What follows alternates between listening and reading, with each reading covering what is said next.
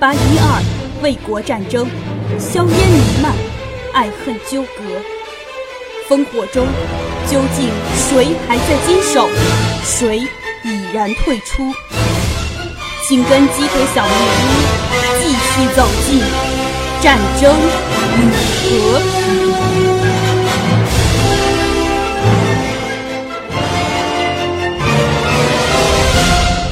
战争与和平，第一卷，第三部，第一章。作者：列夫·托尔斯泰，主播：鸡腿小木屋。瓦西里公爵不再三考虑他的计划，他尤其不想为了自己的利益而对别人做有害的事儿。他只是一个社交界的人物。在社交界获得了成功，并且在成功里养成了习惯。随着环境，随着他和人们的接触，他心中经常的形成各种计划和打算。他自己从来没有好好的弄明白过这些计划和打算，但他们组成了他的整个生活兴趣。在他心中，经常出现的不是一个两个，而是几十个这样的计划和打算。其中有的是仅仅开始出现一下，有的达到目的，有的自行消灭了。例如，他并不向自己说：“这个人现在有势力，我一定要获得他的信任和友谊，通过他去替我谋得特别津贴。”也不向自己说：“现在皮埃尔有钱，我一定要引诱他娶我女儿。”向他借来我所需要的四万卢布。但是他遇见了有势力的人，并且他的本能立刻向他说：“这个人或许有用。”于是瓦西里公爵和他接近，并且在第一个机会当中没有预备，就本能的阿谀他，和他亲近，说出他自己所需要的东西。皮埃尔在莫斯科受到他的笼络。瓦西里公爵替他谋得了少年侍从的官职，在那时，这官职相当于政府顾问。他坚持要这个年轻人和他一同去彼得堡去，并且住在他家里，好像是漫不经心的，而同时又无疑的相信是应该这样的。瓦西里公爵为了要皮埃尔娶他女儿，做了一切必要的事情。假若瓦西里公爵预先考虑了他的计划，他的态度便不能够那么自然，在他和所有比他地位较高或较低的人们的关系上，便不能够那么坦率和亲密了。有什么东西经常的吸引他接近比他更有权、更有钱的人，并且他具备了这种罕见的本领，在必须并且能够利用别人的时候，他能抓住最恰当的时机。皮埃尔意外地成了大财主和别祖浩夫伯爵，在心境的孤独和安闲之后，他觉得自己是那样的被人包围，那样的忙碌，只有在床上的时候才能够独自安居。他必须签署文件和官厅来往，这些事情的意义他不明白的了解，他必须向总管问这问那，去看莫斯科乡下的田庄。接见许多人，这些人从前不把他当作人，而现在，假使他不愿意接见他们，他们便觉得丢脸而难过了。所有的这些各种各样的人，商人、亲戚、朋友，对于年轻的继承人都抱着同样的友好奉承的态度。他们所有的人都显然无疑的相信皮埃尔的高尚的美德。他不断的听到这种话，哼，您是非常厚道，或者凭您极好的心肠，或者你自己是那么纯洁，伯爵，或者假若他是像您这样的聪明，等等。所以他开始当真相信自己非常厚道，非常聪明，尤其是在他心坎儿里，他总是觉得他确实很厚道，很聪明。甚至从前对他怀着恶意和显然怀着敌意的人们，也变得亲切和善了。那么有脾气的长腰身、头发像木偶那样光滑的最大的公爵小姐，在葬仪之后来到皮埃尔的房里。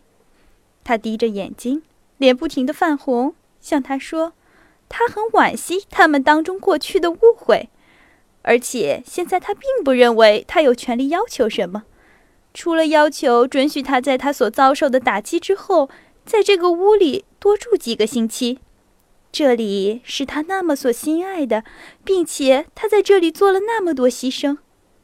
他不能够约制他自己，在讲这些话的时候淌眼泪了。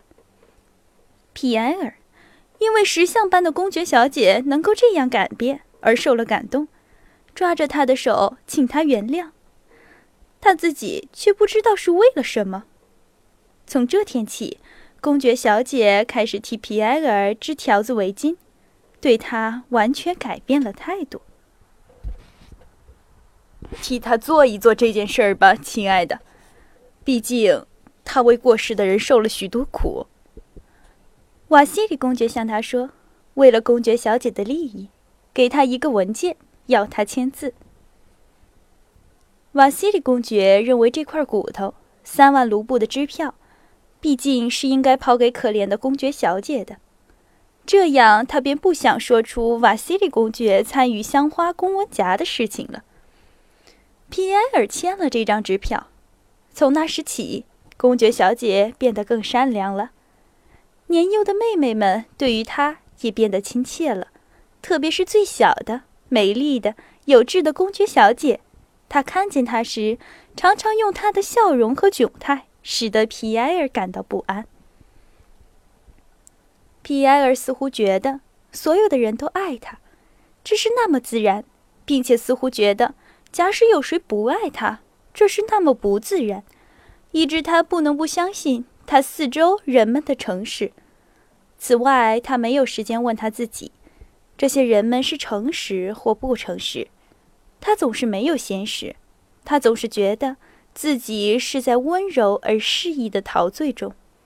他觉得自己是某种重要的总体的行动的中心，觉得他们总是对他有所期望，觉得假使他不做什么，他便要使许多人悲伤，令许多人失望；假使他做了这桩和那桩，那一切都好。于是他做了别人要他做的事，但人们期望中的好事似乎还是没有做。在起初的时候。瓦西里公爵最能操纵皮埃尔的事和皮埃尔本身。自从别祖霍夫伯爵逝世后，他便不曾把皮埃尔放出他手心。瓦西里公爵的样子好像是一个被事情忙坏了的、疲倦的、苦恼的人，但他由于同情心，不能丢开这个无能为力的青年。总之，不能丢开他朋友的儿子，那么大财产的继承人。让命运和混蛋们去任意摆布。在别祖霍夫伯爵死后，他住在莫斯科的那几天，他或者请皮埃尔去见他，或者自己去见皮埃尔，用那种疲倦而有把握的语气向他指示应该要做的事情。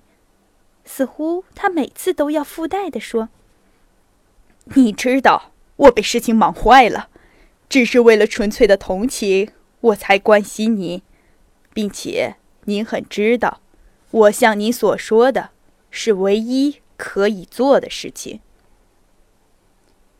我亲爱的，我们明天终于要走了。有一天，他闭着眼睛，用手指摸弄着皮埃尔的胳膊，用那样的语气向他说，似乎他所说的是他们早已决定了的，并且不能再有变更了。我们明天走，我让你坐在我的马车里。我很高兴，我们在这里一切重要的事情都办完了，我早就该回去了。你瞧，这是大臣寄给我的，我替你向他请求过，你被派到外交界，并且被任命为少年侍从。现在外交界的门径向你打开了。虽然说这话时的疲倦而有把握的语气很有力量，可是为自己的职业考虑了那么久的皮埃尔还想说点什么。但瓦西里公爵用那种深沉的声音打断他。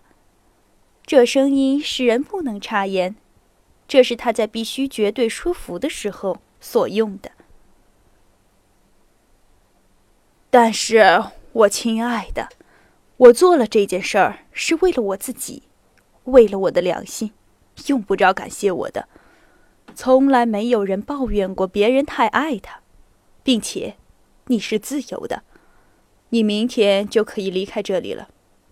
到了彼得堡，就会明白一切的。你早该摆脱这些可怕的回忆了。唉，瓦西里公爵叹了口气。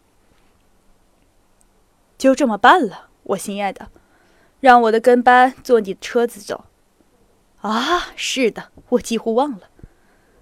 瓦西里公爵补充说：“你知道，亲爱的，我和你父亲有些往来账。”所以我得到了瑞阿桑田庄上的东西，我要保留的，这是你不需要的。我们以后再算吧。瓦西里公爵所说的瑞阿桑田庄上的东西，是皮埃尔的农奴的几千卢布的免疫税，这是瓦西里公爵留给他自己的。在彼得堡，也和在莫斯科一样，人们温柔亲爱的气氛包围着皮埃尔。他不能拒绝瓦西里公爵为他求得的官职，或者勿宁说是头衔，因为他什么都不做。而朋友、邀请以及社交事务是那么多，以致皮埃尔在比莫斯科更感到迷惑、忙碌，以及一种总是将要来到但从未实现的幸福。他从前的独身的友辈之中，有许多人不在彼得堡。禁卫军出征去了，多洛霍夫被贬为兵，阿纳托利在军中，在外省，安德烈公爵在国外，因此皮埃尔既不能像他从前所喜欢的那样消磨他的夜晚，又不能偶尔像一个被他尊重的年老的友人，在亲密的谈话中吐露心事。他所有的时间都消磨在宴会和跳舞会上。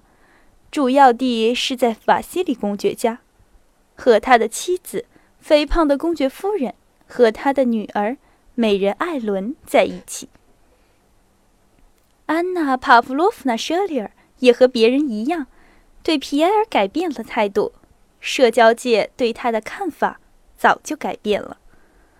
从前，皮埃尔在安娜·帕夫洛夫娜面前总是觉得他说的话是不合适的、不聪明的。多余的，觉得他的言语，当他在自己心中做准备时，似乎是聪明的；可是他一说出口，便变得愚蠢了。反之，伊波利特是最没有意义的话，却显得是最聪明而亲昵的。现在，只要是他所说的话，总是漂亮。即使安娜·帕夫洛夫娜没有这么说，他却看得出他想要这么说。并且只是由于考虑到他的谦虚而克制不说。